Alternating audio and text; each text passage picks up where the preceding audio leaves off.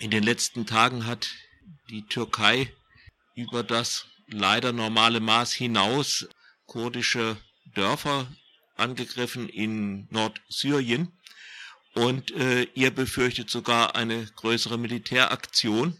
Kannst du so ein bisschen mal schildern, wie die Lage ist?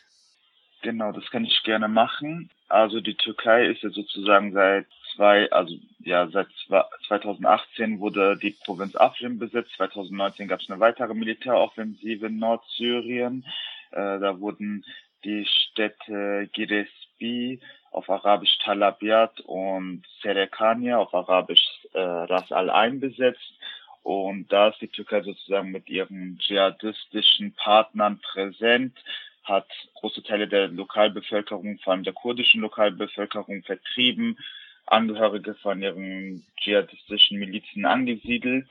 Und was wir jetzt so in, den letzten, in der letzten Woche erleben, ist, dass die Türkei versucht, diese besetzten Gebiete auszuweiten. Das heißt, sie greifen vor allem die Region äh, ein Isa ein. Das ist, das liegt südlich der von der Türkei besetzten Gebiete von der Besatzungsoperation aus dem Jahr 2019, also aus, aus dem letzten Jahr.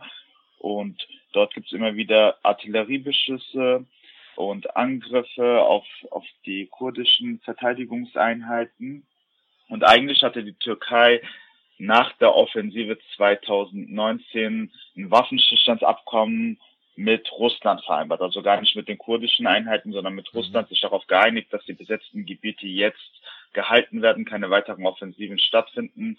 Und damit bricht sie aktuell. Das ist für uns, oder so wie wir das gerade sehen, sind das sozusagen die ersten Kampfhandlungen einer möglichen größeren Operation, weil auch die Rhetorik Erdogans gerade in Richtung Nordsyrien in den letzten Tagen und Wochen verschärft worden ist. Er droht immer wieder auch weitere Gebiete einnehmen zu wollen, darunter auch die Stadt Kobane. Und wir genau sehen das sozusagen als mögliche Vorboten einer größeren Militäroperation, die jetzt anstehen könnte. So Anzeichen gibt es ja auch in der internationalen Politik oder ein bisschen die Voraussetzung dazu. Also vor ziemlich genau einem Jahr hat ja Donald Trump praktisch Erdogan erlaubt, auf über die ehemaligen kurdischen Verbündeten herzufallen. Aber nicht das, nicht das ganze Gebiet, das Erdogan wollte, äh, hat ihm Trump einfach so zugegeben oder hat sich auch Putin eingemischt. Nun sind ja in USA Wahlen, es geht vielleicht drunter und drüber und die Türkei könnte ja vielleicht auch so ein Wahldurcheinander, wenn die USA völlig äh, vom Schirm sind, ausnutzen. Habt ihr auch so die Befürchtung? Genau, also Erdogan nutzt natürlich das Zeitfenster gerade. Jetzt, während die USA mit den Wahlen und mit sich selbst beschäftigt ist, versuchen sie sich vielleicht auch für eine Zeit nach, für eine mögliche Zeit nach Donald Trump, da die besten Voraussetzungen für sich zu schaffen. Gleichzeitig denke, denken wir, dass also vielleicht die Türkei weniger auf die USA guckt und viel mehr mit ihrer Innenpolitik beschäftigt ist, beziehungsweise von ihrer Innenpolitik ablenken will, weil die Situation in der Türkei selbst ist ja durch die Corona-Krise und die allgemeine Wirtschaftskrise sehr stark ja krisenbehaftet. Und man sieht das sieht halt von Erdogan und seiner Regierung sehr deutlich, dass sie versuchen mit außenpolitischen Themen von den innenpolitischen Schwierigkeiten abzulenken. Also man ist sozusagen Nordsyrien auf Kriegskurs, in Nordirak und Südkurdistan werden Angriffe gegen PKK-Stellungen weiter fortgesetzt.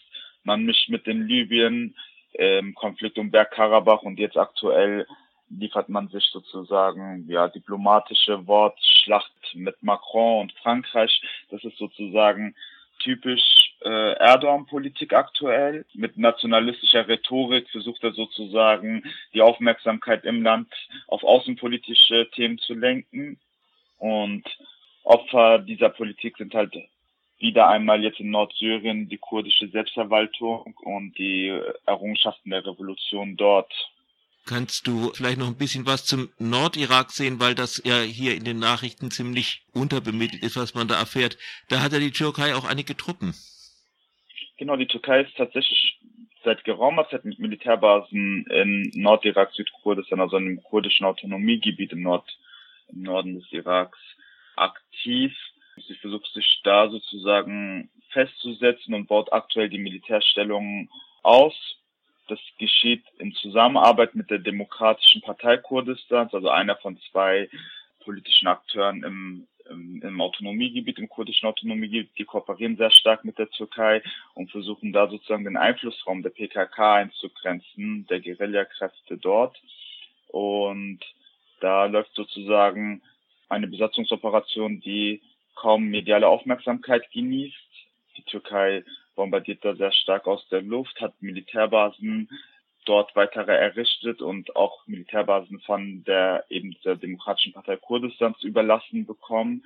Und es ist schon ein Angriff auf die, ich würde sagen, gesamte kurdische Freiheitsbewegung oder alle politischen Akteure, die sich eben mit dieser Idee des demokratischen Konföderalismus, mit diesem Gesellschaftskonzept identifizieren. Das heißt, parallel zu den Angriffen in Nordsyrien wird, soll sozusagen auch die PKK ähm, Nordirak eingeschränkt werden. Zuletzt gab es jetzt auch wieder einen Deal, bei dem wir gucken müssen, was, was die Konsequenzen sind zwischen der irakischen Regierung, der türkischen Regierung und der KDP. Und da gibt es um. Das ist die, ba die Basani, das ist die, De die Demokratische Partei Kurdistans Irak. Genau, genau, das ist die Basani-Partei, die KDP ist die Abkürzung für die Demokratische Partei Kurdistans, richtig. Und die haben jetzt sozusagen Augenmerk auf Schengal gelegt, auf Sinjar, der andere Name, das ist sozusagen das Gebiet, wo äh, der IS 2014 ein Genozid an den Jesiden verübt hat. Und da haben die Basani-Truppen die Bevölkerung schutzlos zurückgelassen gehabt. Und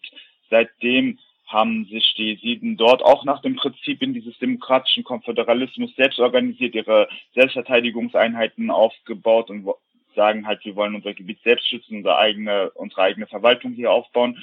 Und selbst das ist sozusagen der Türkei ein Dorn im Auge und die versucht gerade aktuell irgendwie mit diplomatischen Mitteln mit dem Irak und der KDP zusammen diese Selbstverwaltung dort äh, auszuhebeln und die, die Selbstverwaltung der Jesiden zu zerstören.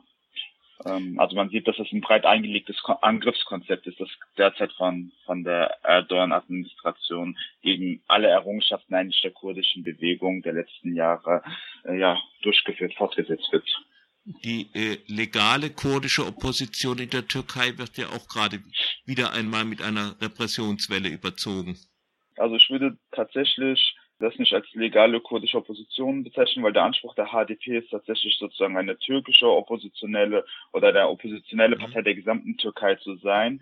Und damit hat sie ja, ja seit 2015, seit dem Wahlen 2015 eigentlich auch relativ guten Erfolg gehabt. Letzt ist es ihr gelungen, in Is also die Kommunalwahlen in Istanbul und in Ankara gegen die AKP mitzuentscheiden, indem sie die CHP-Kandidaten, also die, Republikan die Kandidaten der Republikanischen Volkspartei mit unterstützt hat. Und eigentlich rächt sich Erdogan seit 2015, seit seiner Wahlniederlage im Juni 2015 an der HDP und äh, sie verbietet die HDP nicht, aber Abertausende ihrer Mitglieder werden festgenommen. Die Partei soll so sozusagen funktionsunfähig gemacht werden. Die ehemaligen Co-Vorsitzenden Selatin Demirtas und Figen Yüksek da sitzen weiter im Knast.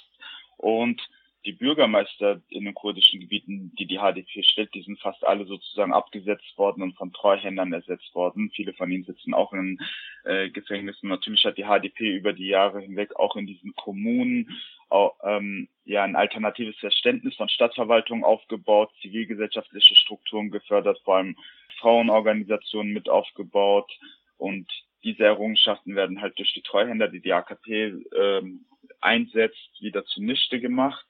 Und, das sind ja, Treu Treuhänder, die die gewählten Bürgermeister und Bürgermeisterinnen ersetzen. Genau, und damit werden sozusagen Kommunalwahlen für nichtig erklärt. Und das sind meistens Leute, die halt aus Ankara direkt aus, also von, von der AKP direkt ausgewählt werden. Ja, und das ist die Situation der HDP aktuell. Aber trotz all der Repression sagen alle Umfragen oder die meisten Umfragen sagen voraus, dass die HDP die in der Türkei vorherrschende 10% Parlamentshürde weiterhin bestehen würde, wenn es morgen Wahlen ge geben würde. Das heißt, obwohl die gesamte Parteistruktur oder fast die gesamte Parteistruktur irgendwie kriminalisiert, äh, festgenommen, inhaftiert wird, äh, halt, hält die Bevölkerung an, an der Partei fest. Die 10%-Hürde sollte weiterhin machbar sein. Und das zeigt halt auch, dass Kern oder die Kernwählerschaft dieser Partei sich nicht abschrecken lässt von der Repression.